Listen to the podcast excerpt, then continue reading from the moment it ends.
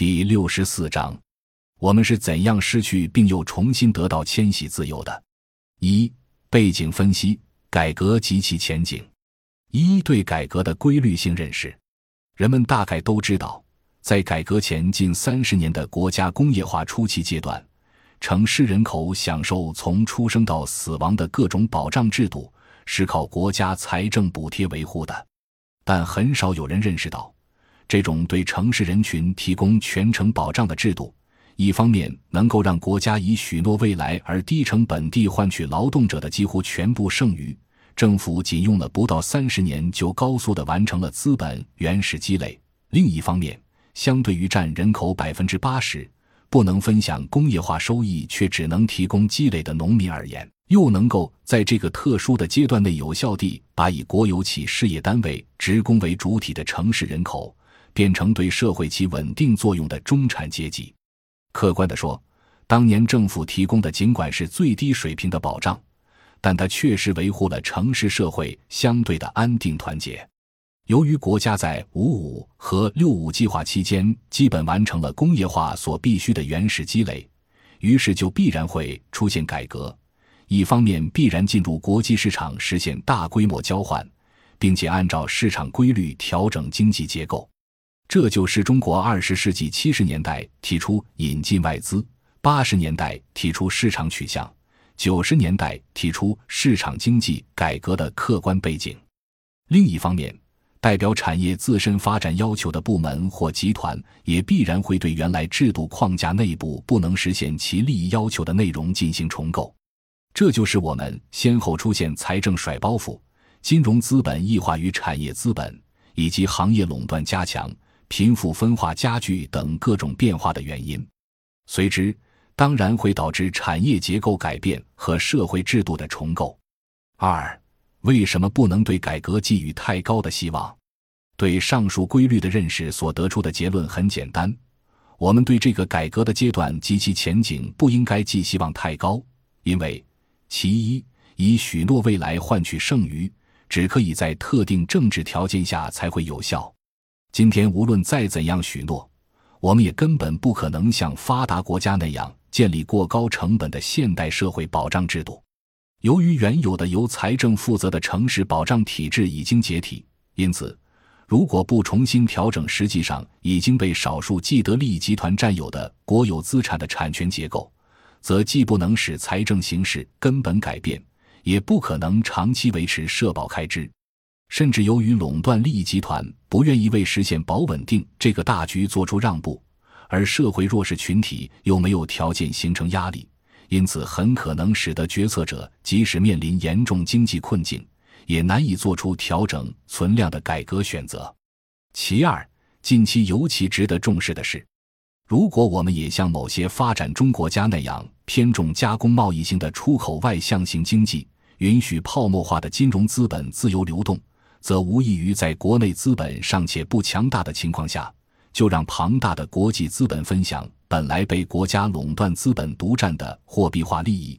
这不仅会导致以资源资本化为实质的经济增长的收益大量流出，不仅会在劳动力过剩和自由市场的作用下，必然造成劳工价格不断下降及其引发的社会问题，不仅会进一步加剧区域差别，而且。国际大资本左右国内决策，这种最让国人难堪的情况，也会由暗转明，其社会后果自在不言之中。三、改革的主要障碍何在？我们讨论的迁徙自由问题与上述背景分析高度相关。现在的政策研究人员应该看到，那些能够参与资本收益分享的发达地区，可能成为把自由迁徙权利重新写入宪法的主要障碍。其实。现在发达地区的政府制定的社保政策，在国家不承担全国统筹义务的条件下，必然是有利于本地利益集团的。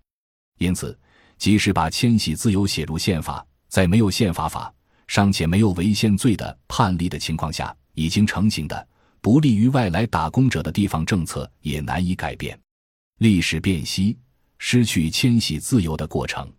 我们也有两只手不在城里吃闲饭。这是毛泽东在城市遭遇经济危机、不能增加就业，必须动员城里青年人下乡插队的时候说过的话。对过去的问题，今天的人们很容易用所谓“这是计划经济造成的”一言以蔽之。但如果我们都承认经济发展是有规律的，经济规律是不可以逆转的，那就必须把当年的经济发展及其遇到的问题作为背景。其实，恰恰是二十世纪五十年代末期的经济危机，导致自由迁徙从宪法中被取消。一城乡二元结构形成的三个原因。随着一九五八年人民公社的建立，中国形成了城乡分割二元体制，人口的自由迁徙也就随之从一九五四年宪法中被取消。人们一般以为这是计划经济使然，但这其实是由当时的经济危机造成的。在一九五二至一九五七年的一五计划时期内。大约有两千多万农民工已经自由流动进入城市，但从一九五九年开始到一九六零年，大概用两年左右的时间，又从城里迁出两千万人。其中至少与三个原因高度相关：第一，一九五六年苏共二十大赫鲁晓夫做了彻底否定斯大林主义的秘密报告；其实，苏联在完成第六个五年计划以后，形成了社会化大生产。这必然要求纳入国际分工，因此有所谓苏共二十大及其后的国家战略全面转变，而中国正在一五计划代表的国家工业化资本原始积累阶段，实在不可能跟上苏联的发展战略调整。于是中苏交恶，苏联随即停止对中国工业化的后续投资，而此时中国自身的工业刚刚起步，尚不足以形成自主扩大再生产的能力。第二，一九五二年以后，中国转变一九四九年确立的新民主主义国家战略，采取了国家资本主义模式，加快工业化进程。而且当年的财政体制是统收统支，全部工业投资出自政府。